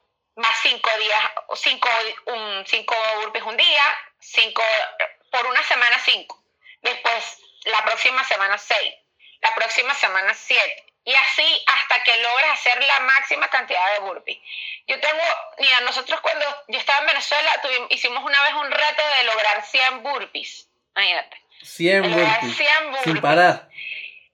Sin parar. Dios. Pero evidentemente te cansas y entonces la velocidad la vas bajando, la forma en que lo vas haciendo lo vas haciendo un poquito más lento. Entonces, la técnica es irlo haciendo lento poco a poco. No es que hacerlos explosivos todos porque no vas a poder. Claro. Hay variaciones en los burpees. Hay gente que los hace con su propio peso solamente, hay gente que usa mancuernas, hay gente que utiliza otros elementos para de peso como para las que sean como las mancuernas. Hay gente que simplemente hace em, ese nombre no me lo sé, no me acuerdo ahorita, que lo que hacen es eh, saltar y caer en plancha hacer esto que quedan en B así y hacen la plancha y hacen este movimiento. Ay, ok. Sin, sin, sin pararse completo, sin hacer el movimiento completo. Sí, sí, sí, de pie, Para empezar, para empezar, porque el burpee, el, el ciclo completo no es fácil de lograrlo. Eso poco a poco uno lo va aprendiendo. Otro ejercicio súper, súper chévere, súper, súper chévere para mantener la condición física, evidentemente, los que puedan, una bicicleta estática muchos corredores, muchísimos corredores, eh, han tomado esto como alternativa. Para poder mantenerse activos durante esta cuarentena. Las bicicletas estáticas. Hay gente que los gimnasios, por lo menos aquí en Miami, se han reinventado y las alquilaron.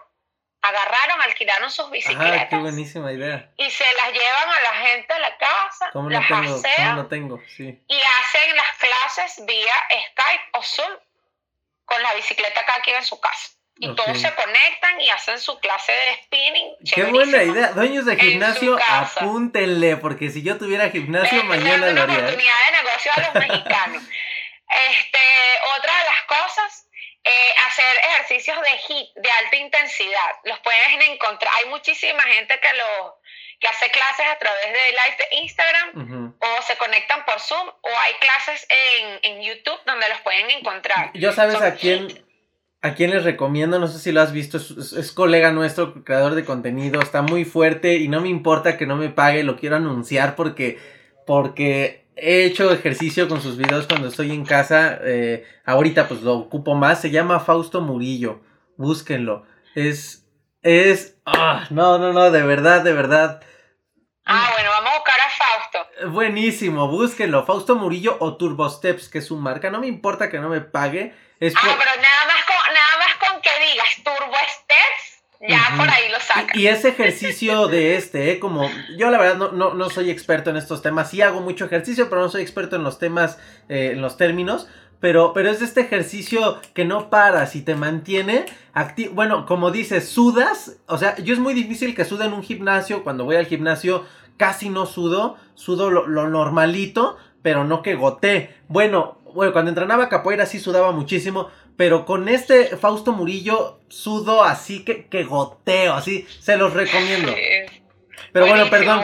Tenía que dar su anuncio porque estoy agradecido con él. Adelante, adelante. Ah, no, fantástico. Bueno, entonces ya ahí tienen varias alternativas de hacer en la casa.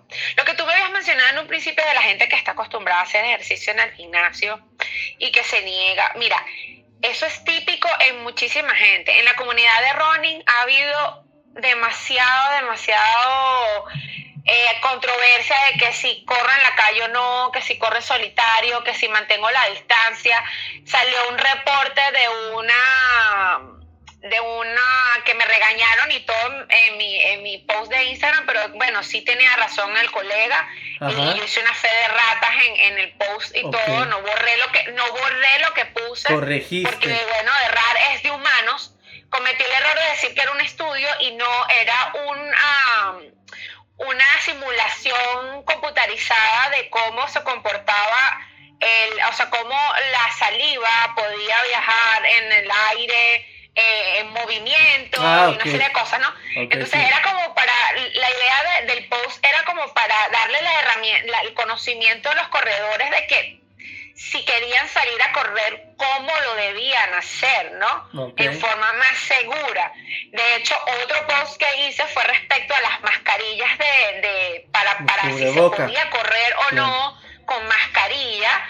Otro colega también me hizo una acotación, en, sin embargo, no, no coincido mucho con lo que él coloca allí respecto a las mascarillas, porque bueno, las mascarillas va a depender mucho de la calidad del material, así se sude o no, él va a filtrar de alguna forma, porque la mascarilla no protege, hay que estar, hay que ser responsables y hay que decir lo siguiente, lo que hace la mascarilla es filtrar el aire, de partículas.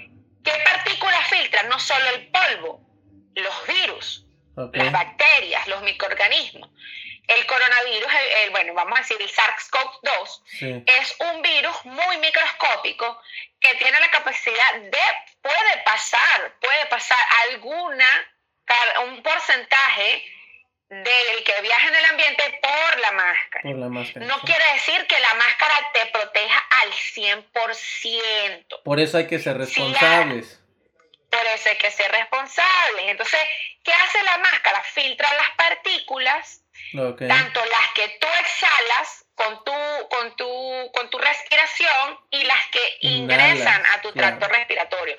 Por eso es que el temor de los del personal de salud de contagiarse porque la carga viral ambiental es, o la concentración es más elevada que la que tú puedes tener yendo al supermercado o yendo a una haciendo algo que tengas que hacer en la calle. La carga viral es mayor porque en vez de estar con 10 personas en un supermercado, 15 personas, ellos están con 20, 30, 40, 50, 60, 100 personas en un mismo cuarto, todos respirando y todos exhalando virus. Oye, amiga, te hago una pregunta aquí ante ese tema. Hay unas personas que me estaban platicando que les gusta correr. Tengo muchos amigos que les encanta correr.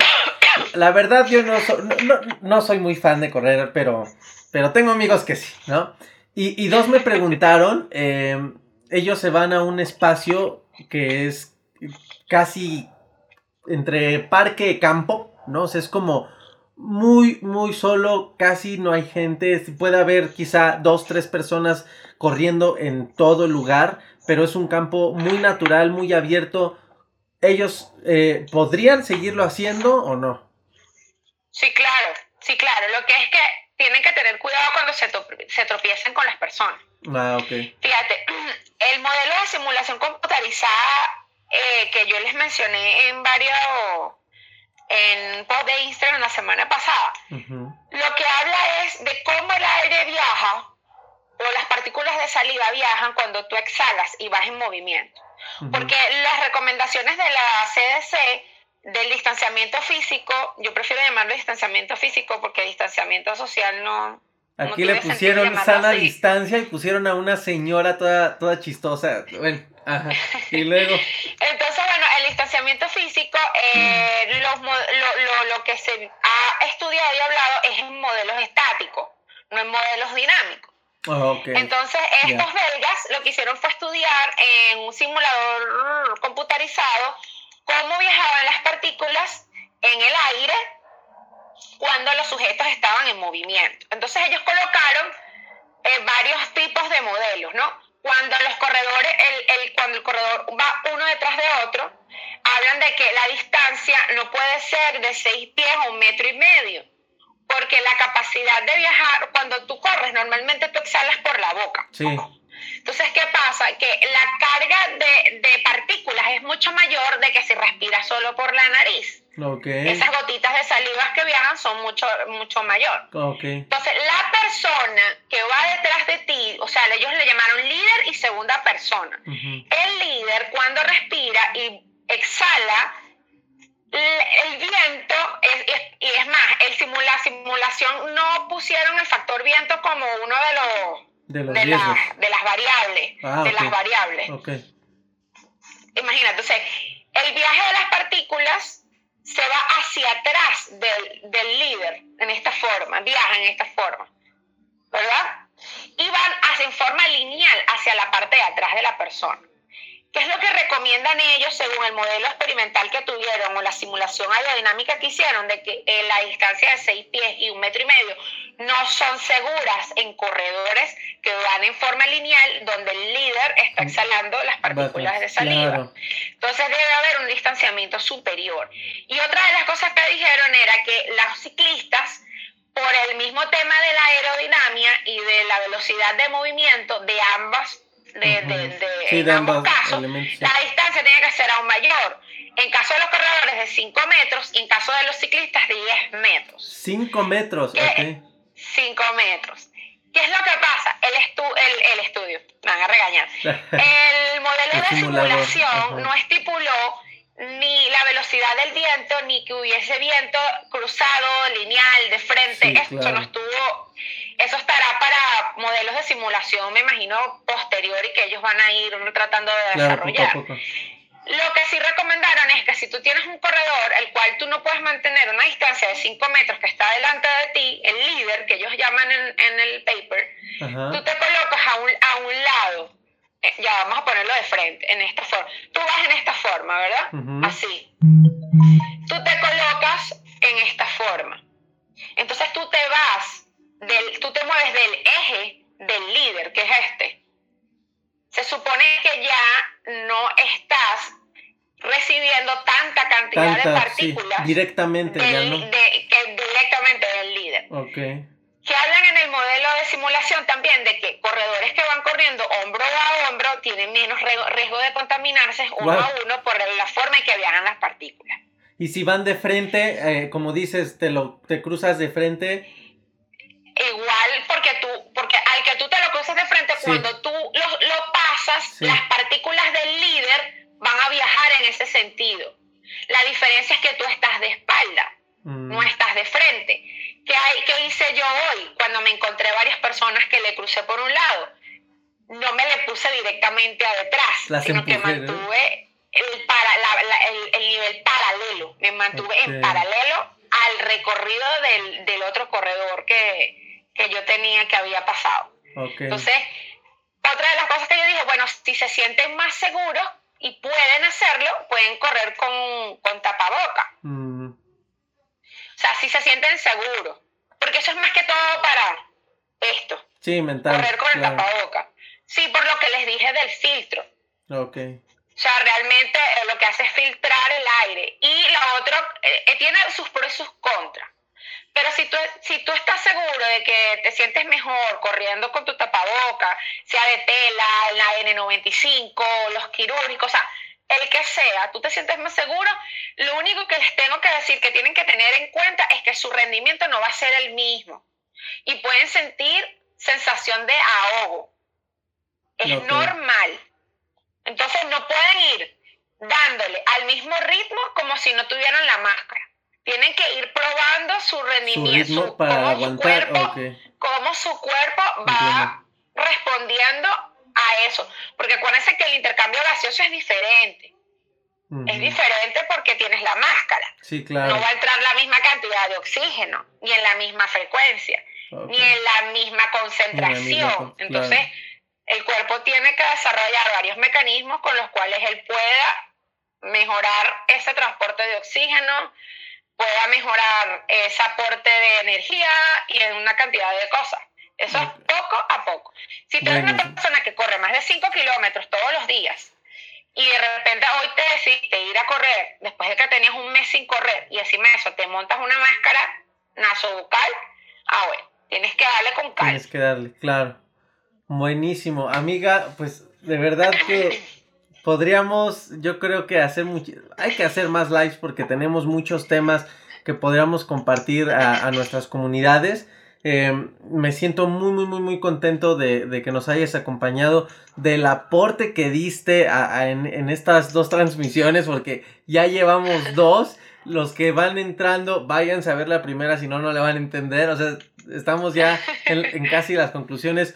Pero de verdad, amiga, es eh, muy sorprendente y muy admirable el proceso que has tenido. Eh, muy padre porque has sido una invitada al, episodio, al podcast, a la transmisión. Em, muy especial porque además de que, por supuesto, traes tu tema en, en lo que tú hablas y todo, traes una experiencia de vida que deja 15 veces más enseñanza y más valor que solamente hablar de tu tema y creo que ese es el hermoso valor que todos, que todos se llevaron en esta transmisión. Así que te agradezco muchísimo, muchísimo. Este, no sé si tú quieras dar unas palabras a, las personas que siguen conectadas. Mira, yo, yo siempre, a mí me encanta que me inviten porque a mí me, la gente, yo en estos días me invitaron a un live y entonces estaba echando mi cuenta de cómo me volví life coach. Porque ellos, bueno, yo hablo mucho, yo hablo mucho y a veces la gente dice, ay, es que tú hablas mucho.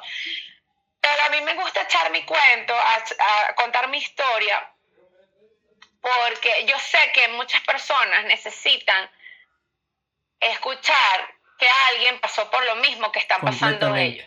Completamente, sí. Y que, y que me vean cómo yo pude lograr salir de esa situación, cómo yo pude lograr utilizar todo eso que me estaba pasando para poder lograr ayudar a otros con eso. Porque el hecho de que yo ayude, que, que, tú sea, que tú seas influente en tu área, que yo sea influente en la mía, no quiere decir que las personas no sean capaces de serlos también. y utilizar esa historia de vida que están teniendo, no solo para ayudar así como nosotros hacemos de forma masiva, sino ayudar a sus pequeñas comunidades, a sus hijos, a su familia, a sus amigos. O sea, siempre hay alguien que necesita de lo que tú sabes, de lo que tú has aprendido, de lo que tú eres capaz de hacer. Yo nunca, yo nunca me imaginé que yo iba a tener el poder, el poder tan grande de expandir con mi historia personal una, un aprendizaje de vida y de motivación y de echarle piernas y ser mejor y todo eso. Que había un mundo diferente al que yo creía que yo vivía. yo no me imaginaba que había tanta gente que había pasado por lo mismo o que está pasando por lo mismo, que motiva también y que hace cosas maravillosas. Yo, yo ni me imaginaba, yo vivía en una burbuja, en una burbuja en mi hospital, pensando que esa era la vida normal y que no había más nada después de ahí. Hasta que Dios decidió que tenía que salir de allí y empezar a vivir. Y empezar con todo de verdad, a empezar a vivir. Porque eso, de, de, verdad que a empezar a vivir. Y bueno, y contenta porque, bueno, yo sigo trabajando con amor todos los días. Me encanta lo que hago. Me encanta decirle, eh, hacer los podcasts, los posts, que hablar en Instagram, en Facebook, en donde tú me llames. Yo siempre voy a estar dispuesta a dar un poquito todos los días. Increíble. Siempre, siempre. Muchísimas gracias, amiga. Gracias, gracias por todo. Amigos, guerreros, ahí están, están mezclados ahorita. pues gracias por haberse conectado. Les mando un fuerte, un fuerte abrazo. Eh, esta transmisión, amiga, como te había dicho, está grabada. Eh, porque se va a hacer podcast en mi podcast Ansiedad, Ansiedad, y Depresión mis mejores maestros, que hoy se sube el episodio. Y en tu podcast, amiga, coméntales tu podcast. Ah, mire, yo tengo un podcast eh, también, al igual que Aaron. Eh, mi podcast se llama Running Mind. Lo pueden encontrar igual como el de Aaron en Apple Podcast, en Google Podcast, en Anchor y en Spotify. Eh, yo normalmente lanzo todos los episodios los viernes en la noche. A las 7 de la noche van a encontrar episodios nuevos toda la semana. Sin embargo, los invito, así como el de, el de Aarón, tiene como un orden. Los primeros los primeros episodios son como para que la gente te conozca, sepa quién eres y todo eso. Los invito a escucharlos desde el principio. Hay temas de todo tipo. Hay temas de running, hay temas de motivación, hay temas de salud y bienestar. Me gusta mucho mostrarle mi parte como doctora allí, porque ahí puedo hablar muchísimo más de lo que yo escribo en Instagram. Y puedo, sabes, este, hablar de temas mucho más técnicos y mucho más densos de lo que yo puedo explicar en 2400 caracteres, ¿no? Sí, claro. Pero bueno, me pueden encontrar en, en Instagram y con mi correo electrónico, eh, con mi cuenta arroba doctora Rona. Mi correo electrónico me pueden escribir a doctoraroner.gmail.com o un directo de Instagram. Yo siempre, bueno, Aaron sabe, yo siempre estoy tratando de contestar los mensajes lo más pronto que puedo y hacerles llegar la información de todo lo que yo hago y cómo lo hago y todo eso. Entonces, bueno, aquí ahorita en la cuarentena, bueno, eh, no, no, hago muchas actividades porque evidentemente Se detuvo ahí. Eh, lo que eh, es diferente, estoy tratando de reinventarme, como dicen por ahí, claro. y tratar de, de ayudar desde, otro, desde, otra plataforma. Claro, Sí, yo sé que esto va a pasar y cuando pase seremos personas mucho más fuertes y mucho más conscientes y, tener una visión mucho más humana de, de, lo que, de lo que somos y de a dónde queremos ir. Entonces, yo no estoy preocupada de cuándo vamos a volver a salir a la calle, honestamente. Ya somos dos. Yo sé que cuando salgamos, claro. sí, hoy, hoy me di cuenta de eso. Yo hoy salí con mucho miedo a correr, muchísimo. Yo digo, no tiene sentido salir a correr con miedo. Si no lo vas a disfrutar, mejor no, no lo hagas. Claro. Eh, por eso es que digo que estoy convencida de que esto va a pasar y cuando pase vamos a ser muchísimo mejores de lo que ya somos ahora. Eso está súper, súper, súper seguro que así va a ser. Por supuesto, esto no es eterno y tarde lo que tarde y va en un tema eh, de lo que platicábamos en, la transmisión anterior, porque les digo que esta es la segunda, eh, la aceptación y la no resistencia a lo que está pasando les va a ayudar mucho, mucho, mucho, mucho amigos, amigas, a poder llevar esto en armonía. De hecho, eh, hace unos, unas semanas saqué un, servicio, por así decirlo, que es un grupo de acompañamiento personalizado que se llama Cuarentena en Armonía para precisamente ayudarles a gestionar las emociones, el estrés. Eh, pero el tema de la aceptación es bien importante y qué grandioso que des este, este mensaje de finalmente no, no hay que estar pensando tanto. Sé que nos gana la incertidumbre, sé que nos gana las cosas por la economía, por tu profesión o por tu negocio o por lo que sea. Sin embargo, hay cosas que no están en nuestras manos y que lo único que podemos hacer es aceptarlas y llevar una correcta gestión en armonía. No hay de otra. Y decíamos hace rato, el dolor es inevitable, pero el sufrimiento es bien, bien opcional, ¿no? Amiga, muchísimas gracias, amigos. Eh, pues igual, es, si quieren escuchar completo todo este live, eh, se queda guardado, lo voy a dejar guardado, tanto, creo que también se guarda en tu, tu perfil, amiga, no, no, no, no sé bien. No, en el tuyo. O nada más en el mío. Bueno, eh, aquí estoy ya, pues me busquen ahí, lo pueden ver. Si no, en mi podcast Ansiedad y Depresión y Mejores Maestros va a estar como episodio y por supuesto el audio te lo voy a proporcionar, amiga, para que tú también lo subas a tu podcast. Gracias, amiga, por acompañarme. Gracias, amigos. Te quiero mucho. Igual, igual, te quiero mucho, amiga. Gracias por el gran valor. Amigos, nos escuchamos, nos vemos y todo en los lives, Facebook, todo, tanto el contenido de todos, de todos, de todos. Y por favor, mantente en expectativa. No vivas atento a qué está pasando minuto a minuto, porque eso solo lo hacen los, los medios de noticiosos. Tú no eres periódico para estar sabiendo qué onda minuto a minuto date un hábito, infórmate a mediodía, infórmate a las 6 de la tarde y listo. ¿Y qué te recomiendo? Twitter nada más, los, los trending topic y ya. No necesitas saber más. ¿Que no, amiga? Sí, yo también estoy haciendo exactamente lo mismo. Estamos súper conectados. Las noticias a las 5 de la tarde y Twitter todo el tiempo. Y listo, con eso, no necesitas más. Amigos, gracias. Pueden ver el video. Nos estamos conectando en todo lo demás. Gracias, amiga. Saludos hasta Miami. Pues bueno, guerreros, amigos míos, espero les haya gustado muchísimo este episodio. Eh, de verdad, eh, es muy importante siempre escuchar información de valor desde otras personas, desde otras aristas, personas que tienen... Em, otras vivencias, por supuesto nadie vive lo mismo, pero que también tienen un propósito distinto, aunque obviamente coincidimos en el mismo propósito, por eso somos colegas, creamos contenido, ofrecemos valor desde, desde la humildad y el amor de poder compartir y ayudar, pero bueno, sabemos que sus temas son más enfocados al deporte, pero, pero es muy grato.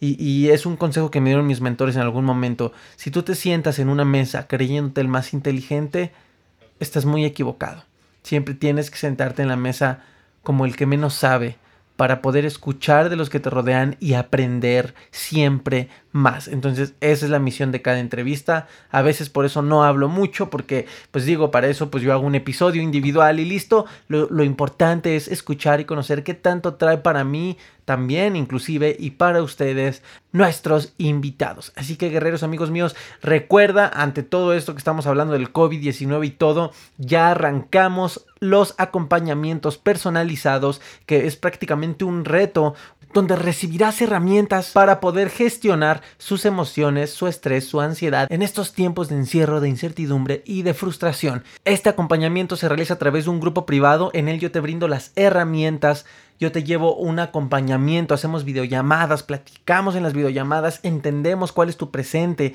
cómo están tus emociones y, te doy herramientas para poderlas gestionar, para poderlas sustituir por emociones más positivas, por pensamientos positivos. Te ayudo a encontrar la armonía en esta cuarentena. Es increíble, tenemos muchísimos argentinos, muchos colombianos, tenemos de Perú, de Panamá y por supuesto mexicanos. Así que guerrero, si estás interesado, mándame un mensajito y con gusto te mando la información.